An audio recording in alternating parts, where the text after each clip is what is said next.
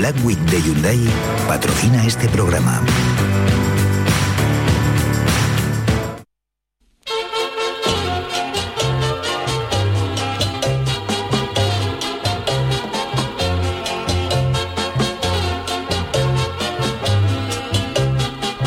En Canal Sur Radio, el programa del Yoyo. No tengo perdón de Dios, no tengo perdón de Dios, no tengo perdón de Dios, y madre mía, cuando era tan solo un niño, mi madre me lo decía, cuando era tan solo un niño, mi madre me lo decía. Paul McCartney no sabe lo que ha hecho. Resulta que el ex Beatle está ya hasta los mismísimos ex de gente que se le acerca a hacerse una foto con él o de pedirle un autógrafo y como consecuencia de ello Don Paul ha anunciado que a partir de ahora no volverá a hacerse ningún selfie o fotos con sus fans ni volverá a firmarles autógrafos. Hasta aquí normal, porque McCartney habrá firmado más que un alcalde, pero Paul no sabe dónde se ha metido porque ha dicho que en lugar de fotos o autógrafos prefiere charlar un ratito con sus fans. Y esto tiene más peligro que asomarse en chanclas a un barranco, porque si aquí en España tenemos al jartible, en Inglaterra deben de tener al heartable o algo por el estilo. Ese individuo al que le preguntas cómo está y te lo cuenta. Normalmente, y lo digo por propia experiencia, aunque a un servidor lógicamente no llega a los extremos millonarios de selfie o firma de Don Paul, al pesado se le ve de venir y con un selfie o un autógrafo se le despacha prontito. Pero como te pongas a hablar con él un rato más grande, se te caen las neuronas como los boquerones, de 5 en 5 y cogía por la cola. Un pesado que quiere una foto un autógrafo es gloria bendita. El peligroso de verdad es el que quiere contarte su vida desde que estudiaba en los salesianos hasta sus proyectos para 2036. En cierta manera comprendo a McCartney, porque hay gente que se hace fotos contigo llevado por la multitud, pero a lo mejor no tiene ni idea de quién eres. A mí me han llegado a gritar, hazte una foto conmigo, Celu. ¿Y qué le dices tú a esa criatura que tiene toda la ilusión de hacerse una foto con el celu y se va a llevar una con el yuyu? Lo mismo a Paul, a Paul le han llegado a decir, hazte una foto conmigo, Ringo. El tema de los autógrafos también tiene lo suyo. En mi modesta experiencia, una cosa es que un tío te traiga un libreto de tu agrupación o una libreta para que se la dedique a su padre, que es un gran fan tuyo, o, eh, eh, pero eso es distinto a los marones que se te acercan pidiéndote que le firmes en una mano que no sé si tendrán la intención de barnizarla y no lavársela jamás en la vida, con tal de guardar como oro en paño el autógrafo del Yuyu. Ahí sí que le he dicho a alguno que ahí no le firmo, que para qué. Y me imagino que Paul McCartney habrá vivido situaciones similares, pero multiplicada por mil millones. Porque no es lo mismo firmarle a un tipo una guitarra o un disco de Let It Be que te venga uno para que le firme un shangui de pollo que le va a llevar a su madre que es fan de los Beatles desde los 14 años. Que los habrá, oiga. Pero en su caso sí que es cierto que lo de firmar autógrafos tiene su peligro. Y si no, que se lo digan a Lennon, que le firmó un disco a un marrón que se lo cargó dos horas después. Yo a Don McCartney les recomendaría cortar por lo sano. Es decir, ni fotos, ni autógrafos, ni charlas. Ya puestos a hacer esos, se vuelve uno eso del todo. A los Fernando Fernán Gómez.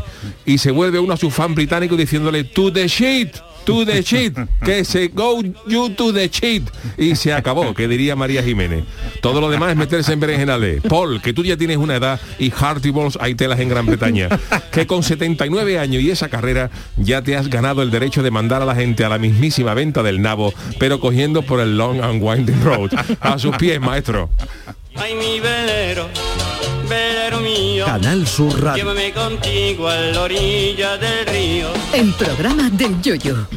Ladies and gentlemen, let the show begin. Queridos míos, eh, buenas noches a todos, especialmente a don Paul McCartney, que nos estará escuchando en su residencia de, de Londres. Hombre, una charlita la quiere, la- eso sí. ¿no? ¿eh, una charlita la quiere. No, no es cascarabia, es que yo comprendo, tú imagínate lo que tiene que ser. Bueno, pero antes que nada, tradúceme el Buenas inglés. noches. Buenas Buenas noches, noches, eso. buenas- good night, Tradúceme good el de night. shit, que- tradúceme the el- shit es lo que eso, dijo eh, eso. Fernando, ve a la Ah, mierda, que vale. se vaya usted a la mierda. Pues ha Vale, dicho vale, to vale. the shit. Estás tú que muy se- políglota, que ¿eh? se go you to the shit. Que digo, Yuyu, que estás muy políglota últimamente. Hombre, hacemos lo que podemos, ¿no? Alemán, el inglés, no sé yo. Y claro, el Paul Es que McCartney... tiene fans en todo el globo terráqueo. Y Paul entonces- McCartney tiene que ser el hombre, tiene que ser terrible porque es que no puedes ir a ningún lado que no te conozcan, claro, tú eres Paul McCartney. magia de la fama. Y, eh, pero, Sí, pero yo, yo lo que digo es que con un, que con un eh, autógrafo, una foto te despacha a la gente prontito. Pero el hombre, a ver, yo entiendo la política que dice, un autógrafo, ¿para qué quieres tú un autógrafo? Te llevo una foto conmigo, si tú quieres hablar conmigo, pues charlamos. Pero luego te cuento por qué no quiere la foto. Luego te cuento por qué. Si él También- da el por qué. ¿eh?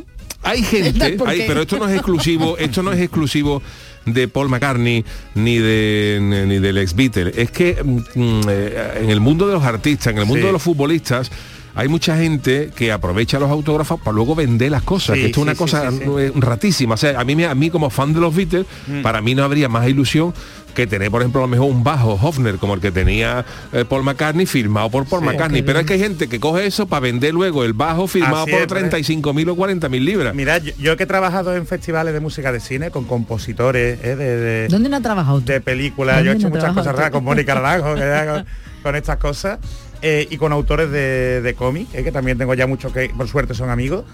Tú no veas lo que se emociona, el, ¿qué te digo yo? El ha hecho la banda sonora de la de Wonder Woman o la de Mm. Spiderman o tal, cuando tú le vas eh, con el CD para que te lo firme, que te diga primero, en España hay gente que le interesa mi música y después cuando le pide, oye, para Yuyu, para Charo, para Jesús, porque dice que lo quiere para ti, que no Hombre, quiere venderlo. claro. Y es que hay Claro. gente que va, Yuyu, va gente que a lo mejor que va con, Ah, con vale, 20 vale. CDs Claro. y solo quiere firme para venderlo. O con los autores de cómics igual. Pues eso sería una buena cosa, por ejemplo, para evitar la historia. Eh, Yo, yo soy Paul McCartney, me viene un tío para que le firme una guitarra. Perfecto. Claro. ¿Cómo te llamas?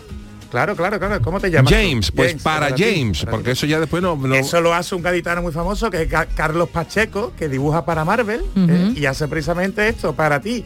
¿Que quieres un de estos? Una comisión. Te hago un dibujo y cobro, ¿sabes? Sí, señor. Ah, sí, por el... Claro, claro, sí se llaman comisión. Si queréis algún dibujo de algún artista, algún dibujante de cómic famoso, le Hombre, en el tema de los autógrafos, el más genial, el más, lo más genial que yo he visto ha sido eh, Dalí.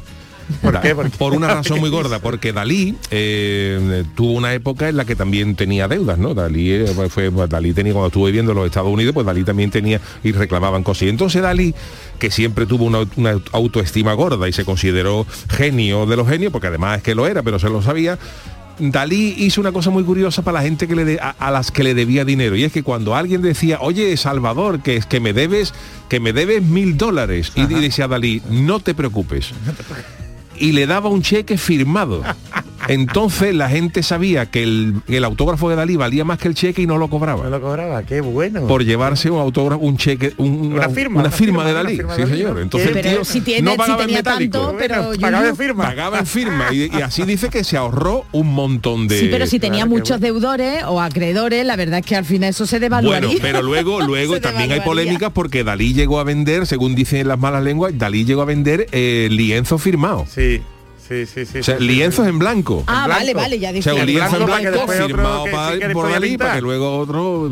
Pero bueno, Así hay cosas, hay es, cosas grandes, ¿no? Bueno, Yo- pero a mí me pidieron una vez en un cuando yo no tenía barba ¿eh? y era la primera época de Operación Triunfo o cosas así. Sí. En un viaje que venía de París, una mujer mayor me confundió con este, con, con Manu Tenorio. ¿No era que- y me dice, Manu, perdona, ¿te importa firmar un autógrafo para mi, pa mi nieta, que es súper fan tuyo? Y se lo firmaste. Y yo, señora, que yo no soy Manu, y se pone, venga, venga, que, no se lo diga a nadie, no te moleste. Y le firmé, le firmé una servilleta para la cena. Oye, está muy bien, ¿no? Esa señora Había- se fue con una cara de ilusión, Ay, Charo. pues sí. También hubo ahora un músico que no recuerdo ahora, un músico clásico de los antiguos, que el, el tío estaba muy puesto y el tío tenía mucho interés en que los jóvenes aprendieran eh, solfeo, ¿no? Las partituras y Sí, toda esta historia, sí, ¿no? sí, sí, sí, y sí. era, eh, de- de- no me acuerdo ahora quién, quién fue.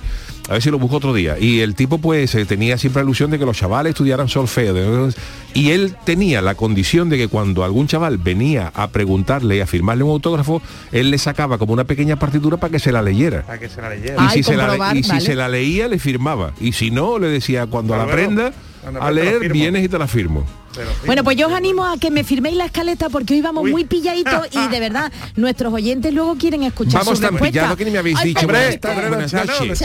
Con la de autógrafo que he firmado yo como componente no me lo de- mucho autógrafo en la caleta. No me lo creo, no, no, Ay, Chano, no, aquí no. fírmeme aquí, Chano. Eso son invenciones Oh, eh, suyas. firmado no, no, tiene. no.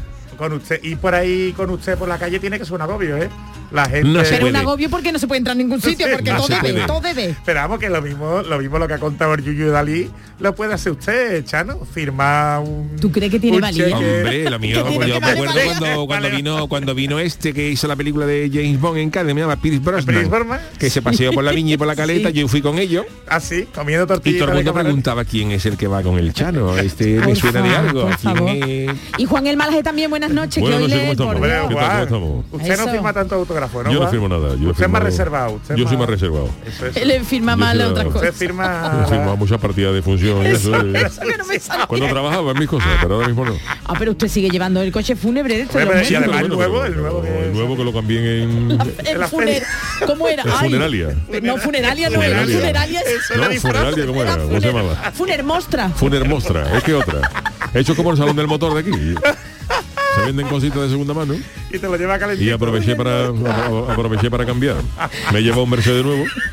Gozó tiene usted, ¿eh? tiene muy poquitos kilómetros. Y además los, los kilómetros son, sabe que son de trayectos cortitos, que eso no Hombre, es de- hombre. Claro, claro, un coche de eso no, ¿no? un coche de eso no va de Cádiz a, puede ir a Barcelona, pero un viaje excepcional. Lo normal es que vaya de Cádiz a Chiclana y de huerta. Vamos, que el coche va solo, ¿no? Es El autónomo coche va solo, es automático. Uy, qué miedo. Y luego tiene las dos plazas El que- De delante. plazas adelante Y y la de atrás acostadito, pero ya está. Y, Pero usted no va y tiene muy bien porque mm, tiene tiene automático ya del fi- el, ¿cómo se llama esto? El, ¿El ambientador de ciprés. que Ay, te por echa- favor. te- te- Nunca sí. mejor. Pero la gente se asusta, lo- los otros conductores cuando coinciden con él en un semáforo o algo de esto, se asustan de verlo usted. No, porque yo lo he llevado a... los dedos. Yo lo he tuneado, yo lo he tuneado y le he puesto le he puesto las lunas tintadas. A ver si lo van a llamar para la próxima de Fajas de. La- Juan. puede ser. Las lunas de atrás están tintadas, entonces no se ve nada. Señores, señores, Venga, que de friki. verdad Venga. esto es horrible, ¿eh? que tú no tienes sentido otra vez, te lo digo. Friki Noticias. Uy, y eso. Vaya subidón, la friki. La primera para ti, Charo. Venga, vamos. Yo no sé si soy matrona o veterinaria, pero este niño tiene una cola extraordinaria. Otro homenaje al gran Georgie Dan. Una semanita ya, ¿eh? Que nos dejó. Bueno, pues comenzamos nuestro informativo más friki en Brasil. No sé yo si Brasil ha tenido mucha friki noticia. En concreto en el Hospital de Niños Albert Sabin en Fortaleza. Parece ser que los médicos de este centro no daban crédito tras el nacimiento de un bebé con una cola humana. Y no hablamos de su colita, de su miembro viril, no, no. Con una cola humana de 12 centímetros de ¿Qué me largo. cuenta? Pues ya era larga, ¿eh? Mira, eso menos no tiene. Hombre, con una 12 cola humana de 12 centímetros de largo y con una bola final de grasa que medía otros 4 centímetros de ancho. Oh, Vamos. como una raya. Era un Una ciervo. raya de esta, una manta, una manta raya. Ay, ay, bueno, pues la revista Journal of Pediatric Surgery Case Reports. La conozco. Esa verdad, esa usted ha publicado algo. Pues también ha publicado un estudio en el que explican que las colas humanas mm, son anomalías congénitas raras y describen protuberancias ubicadas alrededor de la línea media de la, regilaci- de la región lumbosacra cubierta por piel. Vamos, en el coxi, ¿eh? un poquito En por el hueso coxi. cookie. Eso. También se llama hueso cookie. Eso es muy pijo. Bueno, pues el pequeño nació antes de lo previsto, a las 35 semanas, con un parto natural, sin complicaciones, y la madre explicó que durante el embarazo ella fue todo normal, que ni bebió ni arcón, ni droga, eh, pero que mantuvo el hábito de fumar. Decir, cogió- comió- perdona, comió langosta o galera y le salió la cola. La, de la decir, langosta. eso iba a decir.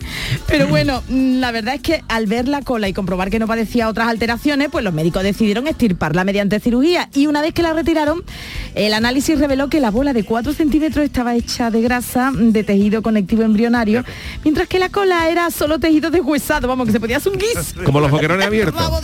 Sin espina.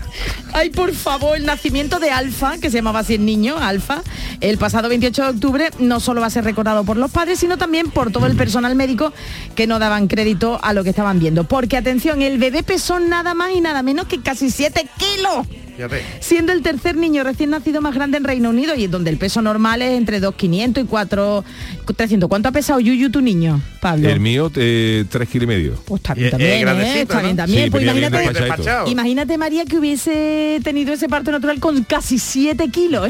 Echando Hombre, niño que- 7 y kilos de niño, cola. hay Fíjate, que... fíjate. 7 kilos más cola, madre mía. ¿eh? Qué barbaridad. Este bueno. niño habría que haberlo, vamos, sacado por cesárea. y- Ay, con la cola, tío. Qué ¿Tú te- barbaridad. ¿Tú te imaginas Siete kilos que- de niño. 7 kilos de niño más la cola, que sería un poquito ya el niño Yo me más- imagino eso en merluza o en mero.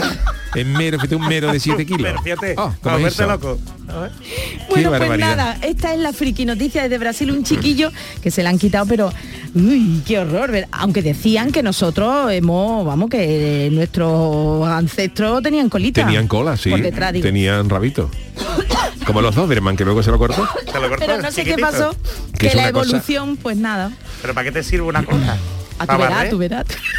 Tú verás. En vez de pasar la mopa. Vas tú con la cola ahí. Dando ¿Qué has ahí. dicho la popa? Para pasa para moscas en el campo, por ejemplo. o las vacas. Como las vacas. Oye, Hombre, en verano para los mosquitos, Hombre, mira, para los mosquitos incluso una, aquí para este estudio, cuando entran los bichos también. es una maravilla.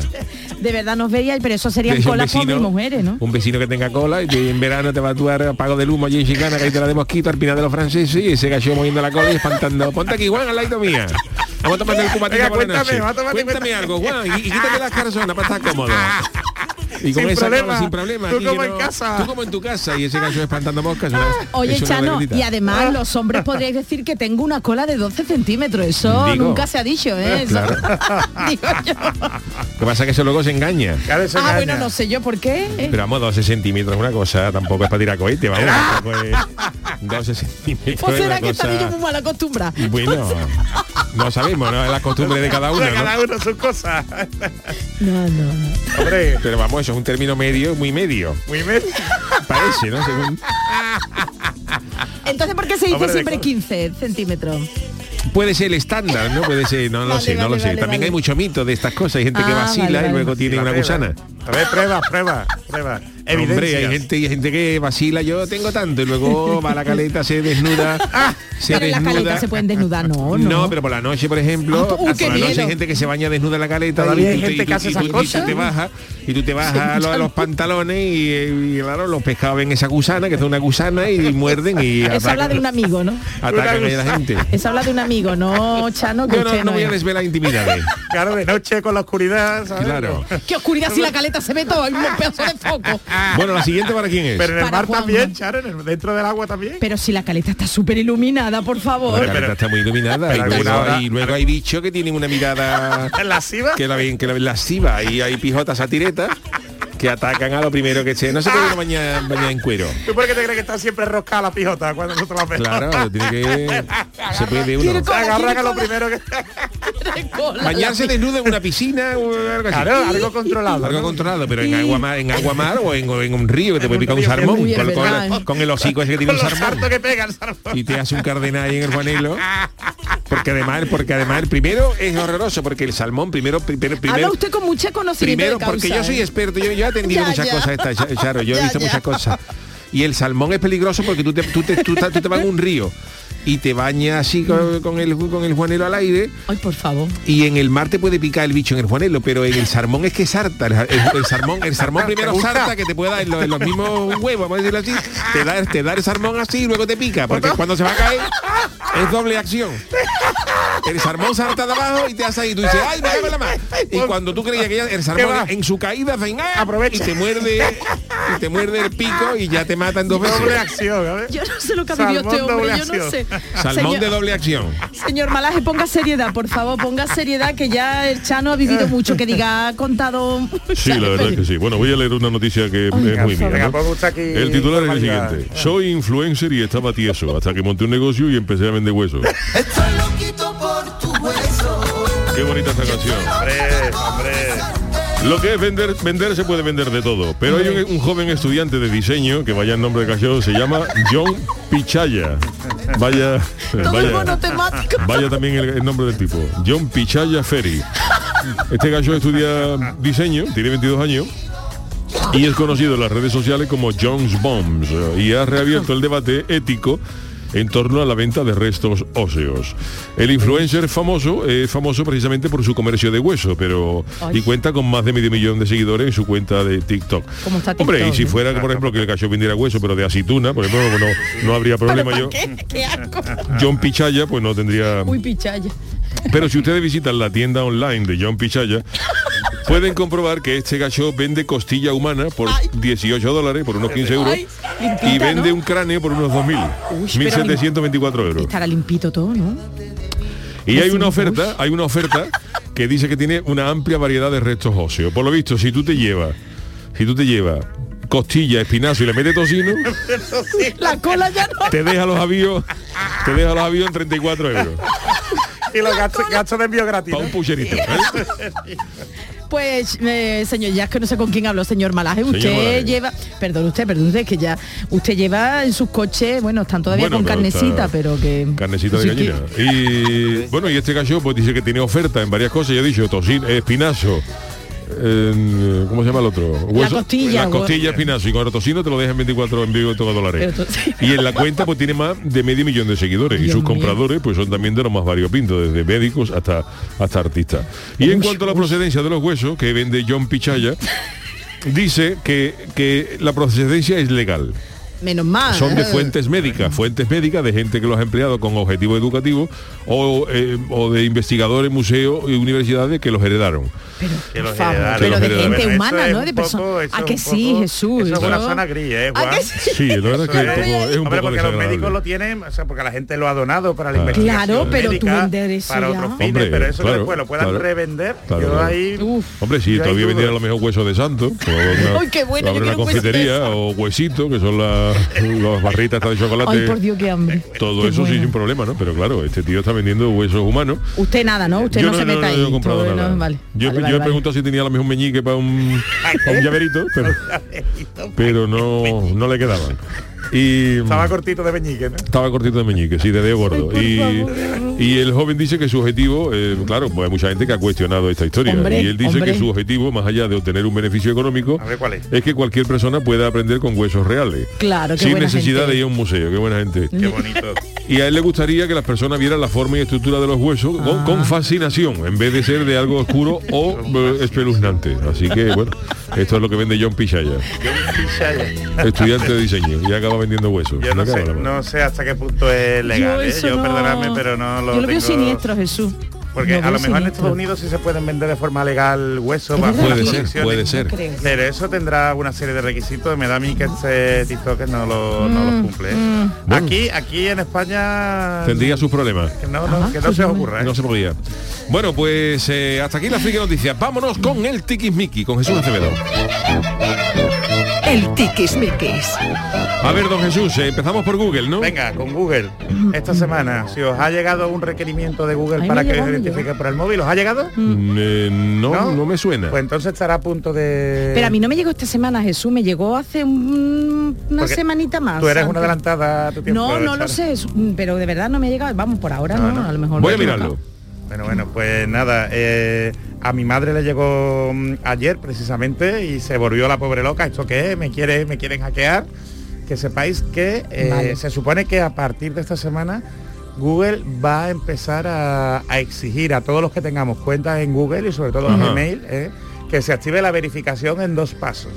Que esto Ajá. es algo muy sencillo, que no vale únicamente ya con meter la contraseña que tengamos en Google, sino que nos van a pedir algo más ¿eh? que nos identifique claramente como titular de la cuenta. Por ejemplo, que al meter en la cuenta te, te diga que te van a mandar un mensaje Un- de un texto a tu móvil. Sí, como hacen Exactamente. otras cosas, otras ¿eh? aplicaciones. O una cuenta secundaria Mm. o también incluso el uso de datos biométricos, como el IRI ¿eh? del, del móvil. Y eso tú no lo recomiendas, Yo ¿no? sabéis Vale, que vale, no lo vale, recomiendo. vale. No hay necesidad ¿eh? de que nuestros IRI estén por Google o por ahí. ¿eh? Pero que esto que pide Google, esto que pide Google, eh, realmente es recomendable que lo hagáis para todas las cuentas que tengáis, ¿eh? no solo porque obliga a Google y se quita de problemas de, mm, de ciberseguridad, sino el, en todas las plataformas como las redes sociales, Instagram, Facebook, ¿eh?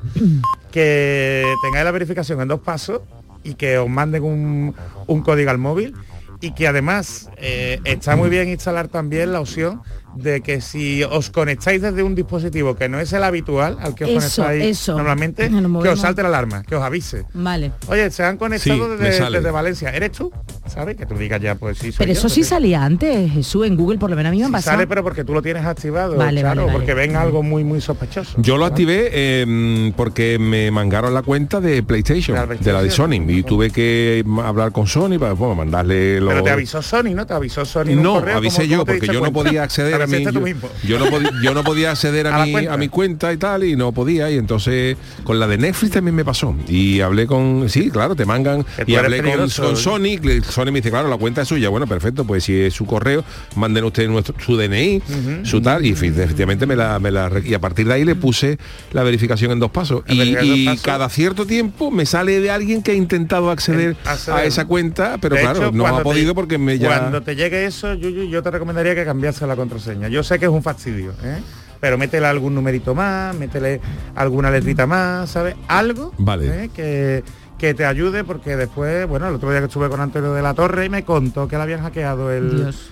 El Twitter, le hackearon el Twitter porque le ayudaron las autoridades, ¿eh? pero tú imagínate también, o sea, los que seáis personajes más Personajes más relevantes, relevantes, sí, tenéis sí. que tener más cuidado en estas cosas, Sí, ¿vale? sí, sí, sí, sí. Claro, tú y yo también, pero ellos no, más no, todavía. ellos más, ellos, Ellos más. más. Yo Claro, para pero el problema de todo esto es que hoy en día tienes que tendrías que tener 89 contraseñas distintas. Totalmente. Porque si no, Y una tú libretita al tú lado. y una libretita al lado, porque si la tienes colgada en la nube, te la mangan y, y hay, y y es hay maravilloso. soportes, hay llaves USB que te sirven para contraseña, igual que aplicaciones. De hecho, Google también vende su propia llave USB. Ah, amigo, si lo queréis tener en casa, ya. no esté guardado. Pero yo, yo, que esto lo has comentado tú muchas veces, que está muy bien en casa ¿eh? o en un sitio que, que esté bien custodiado, que tengas tú apuntado tus contraseñas, sobre todo por si nos pasa a cualquiera de nosotros Sí, también es verdad. ¿eh? y nuestros herederos, nuestra gente, que toquemos madera, pero que tienen que acceder a nuestras cuentas, ¿vale? Perfecto. No está mal que lo recuerdes, verdad eso, que la vida eso. Vale, nos da vale, bueno, pues eh, Google que va a... eh, Sí, a poner la verificación de los pasos. Y de Google al Guggenheim. ¿te ¿Qué pasa parece? con el Guggenheim? Pues el Guggenheim que Uy, está eso. malaje. Yo al, al Guggenheim le, le voy a coger manía, Yuyu. Y mira que me gusta. Pero es que hay un instituto, un IES, ¿eh? de las cabezas de Ajo San Juan, el IES Las Cabezas, que eh, bueno pues ha hecho una labor docente y esto te interesa a ti Sí, claro, sí, sí, para tu quiero hablar programa con de ellos, quiero hablar educación, con ellos, ¿eh? porque sí. esto da para un, un debate magnífico Y que vengas tú ese día. Ah, pues venga, pues yo encantado. Que te y lo invito ya. desarrollamos, pues nos desplazamos allí, pero que, simplemente saber, saber que los docentes, ¿eh? especialmente uno, pero los docentes de ese Instituto de las Cabezas, pues ha llevado a cabo desde hace tiempo una labor, es una labor muy bonita, de mm, tanto en materia de teatro como, como en materia de eh, artística, ¿no? de hacer una exposición con trabajo de los, de los alumnos, ¿eh? que además el, el ayuntamiento le ha dado una visibilidad considerable, ¿eh? dándole una exposición específica. Y bueno, em, como ese instituto antes em, se llamaba eh, Paul, han puesto el Pugengen, ¿eh? Ponía Sin eh, ningún tipo de maldad, por el favor. Proyecto de, de urgencia de Andalucía, Muy creo que era. ¿no? Del, del, del, del PUA y de- del Guggenheim. Entonces, haciendo referencia, alusión, parodia ¿eh? del Museo Guggenheim. Bueno, pues eh, la semana pasada parece ser que recibieron una carta de los servicios jurídicos del Guggenheim, del Museo Guggenheim de, de Bilbao, Yuyu, eh, pidiendo que retirasen esa nomenclatura, no vaya a generar confusión. ¿eh? Y claro, ya la gente allí en las cabezas se la ha tomado de, de cachondeo diciendo a ver si se van a equivocar los turistas, los chinos, y en vez de ir para Bilbao, Van a venir a la cabeza, ¿no? De Es que también hay que en entender... serio, ¿eh? Pero mira, yo, yo, yo he trabajado en temas de marca, he trabajado con empresas considerables. Y Yuyu, aquí primero que existe la parodia, el tema de parodia. ¿eh? Es el tema del riesgo de confusión. Es difícil de concretar eso. Y después, vamos a ver, que está muy apartado, que además es una actividad docente, que tienen determinadas excepciones al tema de propiedad intelectual, ¿sabes?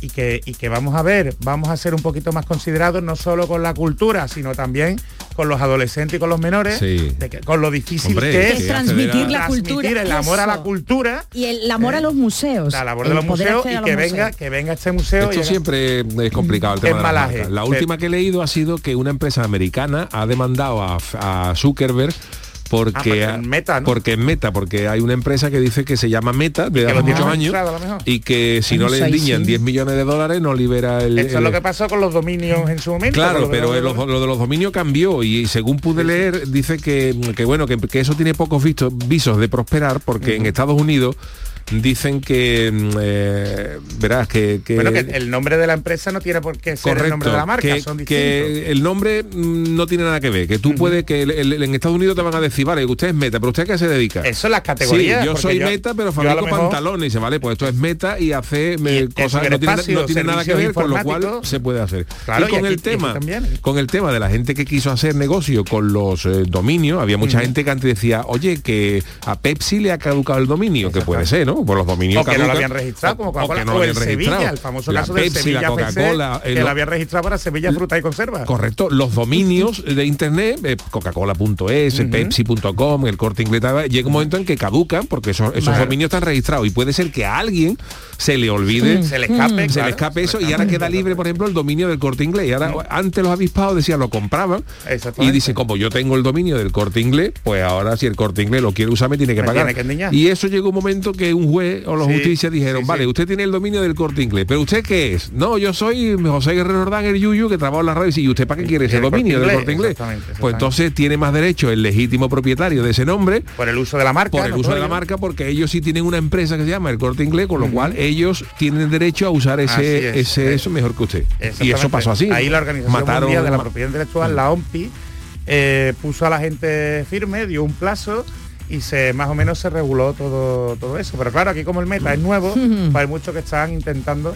Pero aún así, Yuyu, es un tema de empresa. Aquí estamos hablando de un tema de cultura, un tema de un instituto. Hmm. Y bravo por el alcalde, eh, de verdad, bravo por el alcalde, que ha invitado a los responsables del Guggenheim a darse un paseo por el Guggenheim de ellos, eh, por el Museo de los Chavales, eh, que además que le pagan los gastos para que vean el amor que transmiten esos chavales. por Porque el otro cultura. Guggenheim no ha, no ha pedido el Guggenheim El Guggen- primer, el Guggenheim primigenio, ver, también se podían amparar Eso, también se podían amparar de que hay otro mm, museo Guggenheim Hombre, en Venecia por claro, ejemplo claro. No tiene por qué de Bilbao yo a mí me- la sensación me da que es por el perro que tiene el Guggenheim de Bilbao en la, Ah, pues eso ya en la puerta.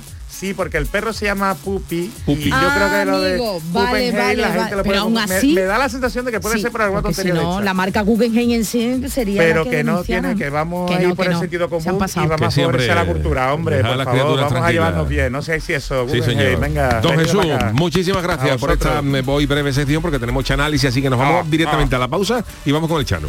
En Canal Sur Radio, el programa del Yoyo. ¿Existe algo más valioso que el tiempo? Pues no. Por eso, esta Black Week Hyundai te lo regala.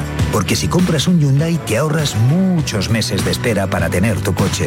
Black Week de Hyundai. Lo quieres, lo tienes. Condiciones especiales para unidades en stock. Más información en hyundai.es. Canal Sur Sevilla. Yo ya no pago por mi consumo y digo chao, digo chao, digo chao, chao, chao, a tú lo mismo. Vente conmigo, nuestro petróleo es el sol. Dile chao. Bienvenido al autoconsumo. Dimarsa.es OCU, la mayor organización de consumidores y usuarios de España, llega a Sevilla. Inauguramos oficina para conocer más de cerca los problemas de consumo a los que te enfrentas diariamente, informarte y ayudarte a resolverlos. Ven a visitarnos en calle María Auxiliadora 12 o llámanos al 955-250-361. OCU, la fuerza de tus decisiones. Trabajo en equipo. Bien ahí los ocho. Compromiso. Nadie se descompone. Esfuerzo. Reviento cada palada. Sacrificio. Dicen que nunca se rinden. Constancia. Sigo. Sigo. Amor por unos colores. ¡Vamos, Betis! ¿Te lo vas a perder? Regata Sevilla Betis. Sábado 13 de noviembre. Desde las 10 y cuarto en el Muelle de las Delicias. Disfruta todo el mes de noviembre del Black Friday de Social Energy y consigue tu tarjeta regalo de hasta 300 euros con tu solución fotovoltaica. Además ahorra hasta un 70% en tu factura de luz y aprovecha las subvenciones de Andalucía. Pide cita al 955 44 11 11 o en socialenergy.es. Solo primeras marcas y hasta 25 años de garantía. La revolución solar es Social Energy. ¿Existe algo más valioso que el tiempo? Pues no. Por eso, esta Black Week Hyundai te lo regala. Porque si compras un Hyundai te ahorras muchos meses de espera para tener tu coche. Black Week de Hyundai. Lo quieres, lo tienes. Condiciones especiales para unidades en stock. Más información en hyundai.es. El programa del Yoyo. Canal Sur Radio. El Chanálisis.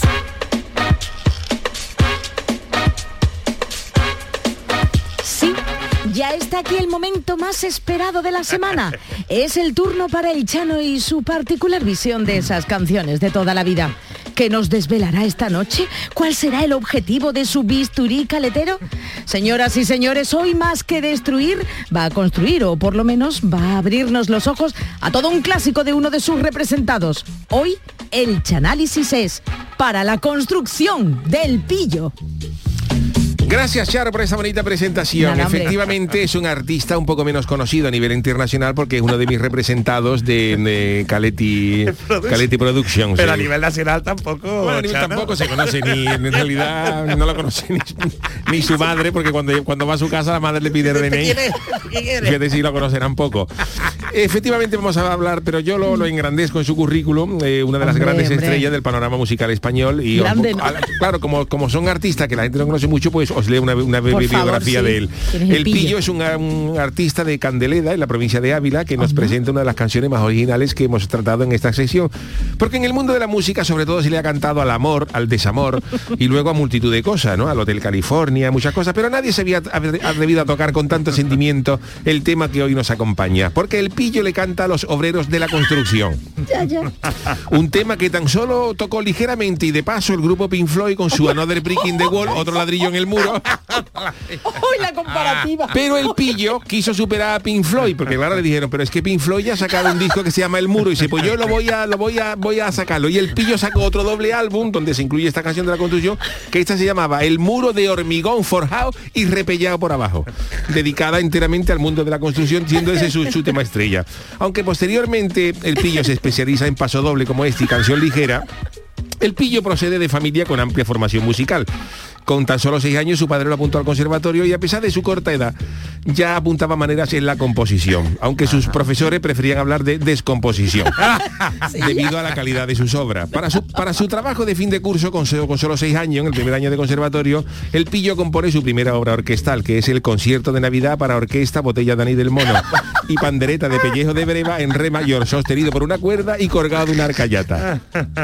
Cuando la obra se estrena en el Salón de Acto del Conservatorio para su examen, sus profesores la califican en dos palabras simplemente, para echarlo. Sus padres insisten que el niño tiene talento y los profesores se dan cuenta y deciden, dar- y decide- deciden darle al pillo una beca de 15.000 euros si se va, si se va del conservatorio. Si tú te vas te damos 15, hacen una, un escote y si te va te, te lo damos. Y claro, con su carrera musical cortada de pleno, el pillo abandona los estudios de piano, deja el piano y se compra un bajo. Concretamente el bajo izquierda del número 19 de la calle de Alcalá, donde se encerró dos años sin querer saber nada de la música. Pero un día, un día fue a visitarlo su hermano Fulgencio.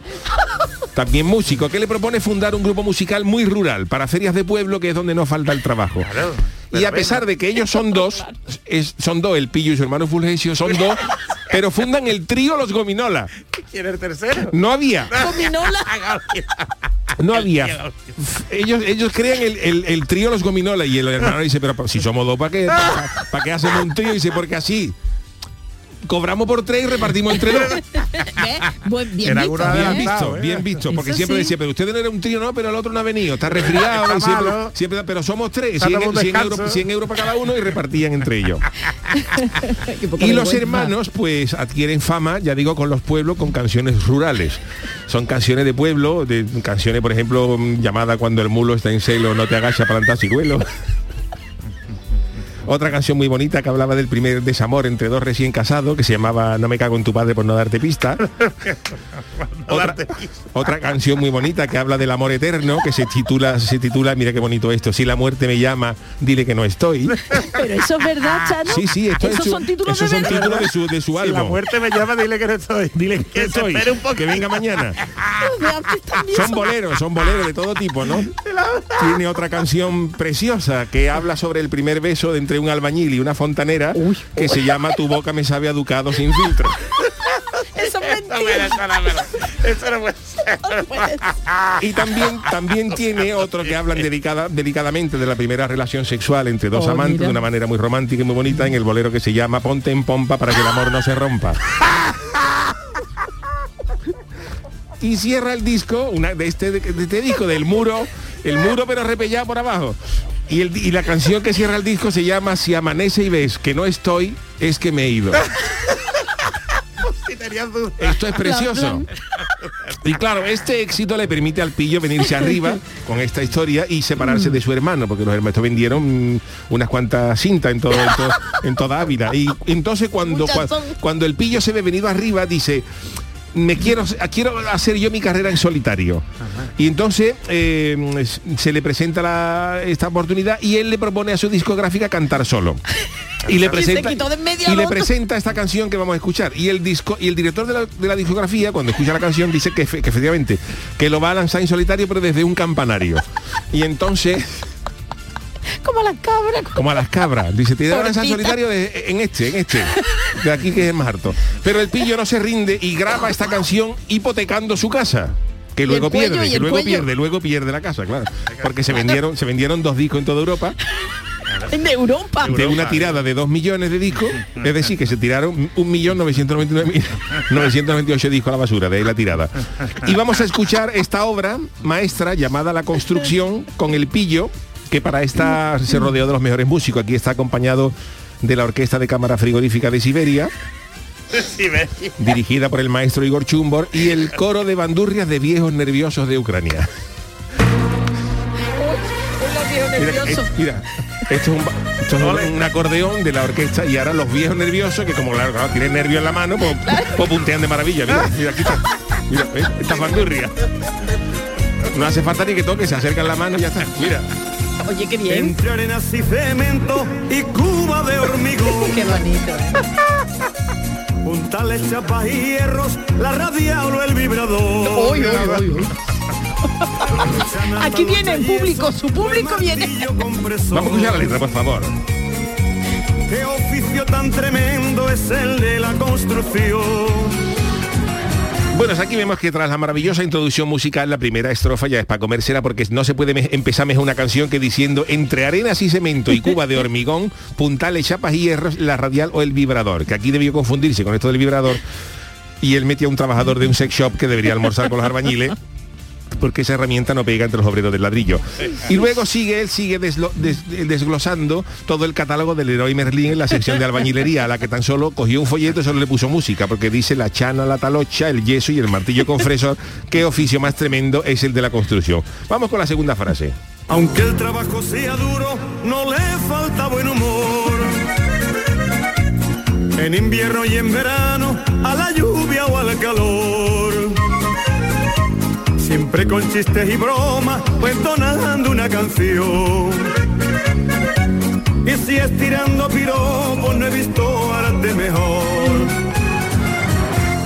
Aquí asegura el pillo que los albañiles gozan siempre de buen humor, pese a las inclemencias del tiempo, cosa que es totalmente incierta. Y si alguien no me cree, que haga la prueba de irse a Écija en agosto a las 4 de la tarde, a una obra donde esté pegando el sol en toda la fachada, y que pruebe decirle a los dos albañiles del andamio, que están sudando más que Julián Muñoz de la máquina de la verdad, que si quieren una tacita de cardo de puchero. A ver si los albañiles se ríen con ese buen humor que pregona el pillo te endiñan una traganta. En lo de la canción lleva razón el autor porque los albañiles son cantarines y en lo del piropo mucho más, porque ya sabéis ustedes que los albañiles están más calientes que el buzón de una pirámide y aunque pase un tío con una fregona con la valleta amarilla para arriba dicen rubia guapa y llegamos al glorioso y pegadizo estribillo. Para el albañil, para su peón, para el ferraya, o el encofrador, gruista yesero, pintor o pintor, Qué bonito. para los amigos de la construcción. Aquí el pillo homenajea a todas las profesiones que le caben en el estribillo, aunque la- curiosamente la única que mete en género femenino es la pintora. Eh, Pintor o pintora. bueno. Yo creo que sin duda al- alguna inspirado subliminalmente en Julia, la pintora de verano azul, Seguro, que es la que vamos. ponía farruco a chanquete, que se tomó aquella. Viagra y se que le dio el jamacuco en la dorada en el último, en el último y Esa es su nefasto versión, ¿eh? episodio. Episodio. Yo creo que sí. La, la- Ay. la Julia le tiraba chanquete mía, a ver si nos vemos. Y chanquete cogió la pildorita azul, se la tomó en la camiseta de, de tiranta y le dio, y le dio el jamacuco que lo cogió el piraña. Verdad. Chanquete ha muerto, claro, y ahora que le dice la Julia a los niños. Bueno, seguimos con la canción. Sí, sí. Este es de nuevo un, Remember. Esto es para bailarlo, ¿eh? Mira qué bonito, con los viejos nerviosos de Ucrania, de, de, de Bandurria. ¿Ucrania por qué? Son de allí. Colgados en un andamio a muchos metros de altura, La prevención de riesgo. apuntalando salientes o andando sobre una viga. Por ello siempre pendiente, también sufre su familia. Hombre, pues yo. Más que toreros valientes, también se juegan la vida. Qué bonito. En esta estrofa el pillo hace un homenaje a todos esos obreros que se juegan la vida subido en las alturas andando sobre las vigas. Porque es verdad que esta profesión tiene más peligro que acariciar a un pitbull en ayuna y los compara con los toreros que se juegan la vida en el ruedo, con lo que no sería raro y sería de justicia que en las obras se pusieran carteles como lo de los toros, que pusieran en esta obra hoy 14 de agosto desde las 7 de la mañana con permiso de la autoridad y si el tiempo lo permite se pondrán 6 vigas 6 de la afamada ganadería de Dragado y Construcciones para los diestros Manuel Sánchez en De Triana, Enrique Carrillo en Ladrilli y Finito de No Comer, que es uno que llegaba al turno sin fiambrera y tenía ese nombre. Vamos con el quinto corte. Yo les canto esta coplilla con toda mi admiración. A esos que pasan los días tragando polvo y sudor. Que la escuchen por la radio o por la televisión. Siempre vaya con ellos San Antonio su patrón.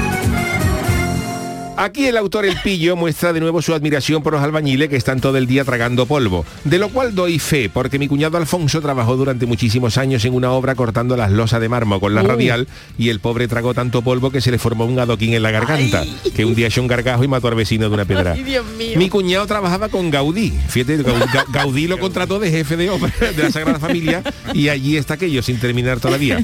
Y luego el autor peca de autoestima cuando dice que le dedica esta canción a los albañiles para que la escuchen por la radio o por la televisión.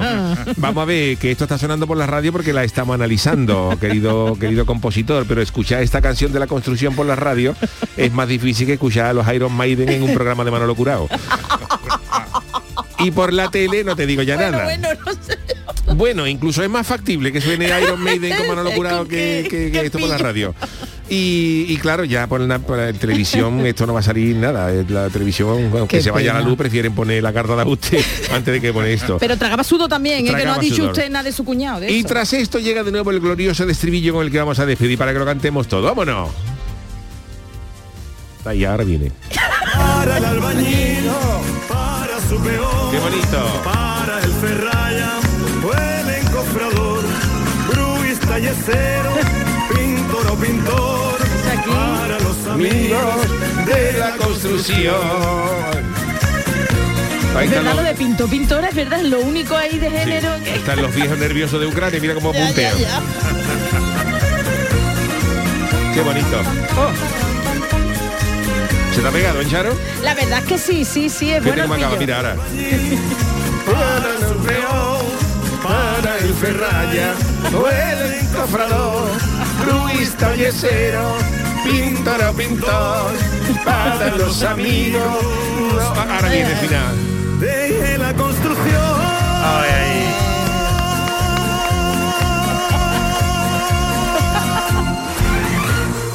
Qué maravilla. Sí, uy. Qué maravilla. Hombre. Pues esto ahora mismo, dentro de nada, empezamos la gira por, por Estados Hombre, Unidos. lo, que, lo que pasa es que como esto lo- los amigos de la construcción se lo pongan encima de la viga, se pongan a bailar, Hombre, como en, es Estados, peligroso, como ¿no, en? Estados Unidos hay tantísima construcción, la verdad es que hemos mandado esta, Ah, esta vale, vale. cinta a, la- a varias emisoras de, de- de Miami y toda la historia Y y, la ya entiende. tenemos una gira para, prevista, que, que la gira está prevista que empiece en febrero de 2022, Sí, ya que mismo es ahí ya cuando el está. gobierno de Estados Unidos ha pedido la extradición.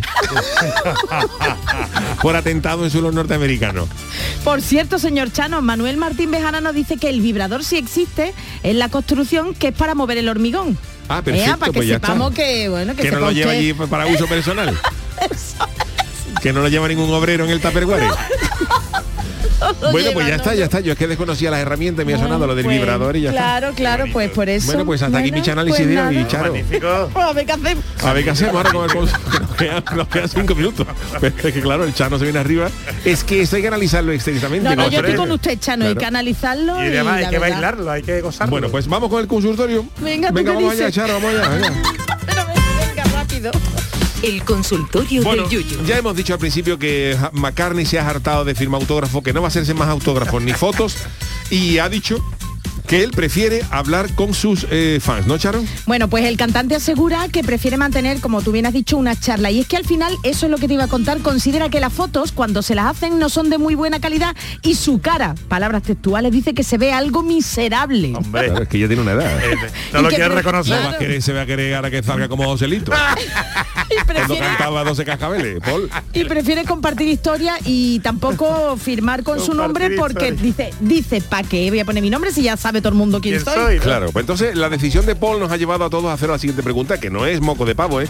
Si tuvierais enfrente a vuestro ídolo de toda la vida, Oh. a, a- a quien fuera, no digo, "Oh, qué barbaridad, a Zidane, a Messi, ¿qué preferiríais? ¿Selfie y autógrafo o una charlita con él? Venga, ver, pues ¿qué dice la rápidamente. Fran Alarcón dice, si es con el Yuyu, una charla, por supuesto. Rafa Ballesteros, mis ídolos son Yuyu y Antonio Reguera.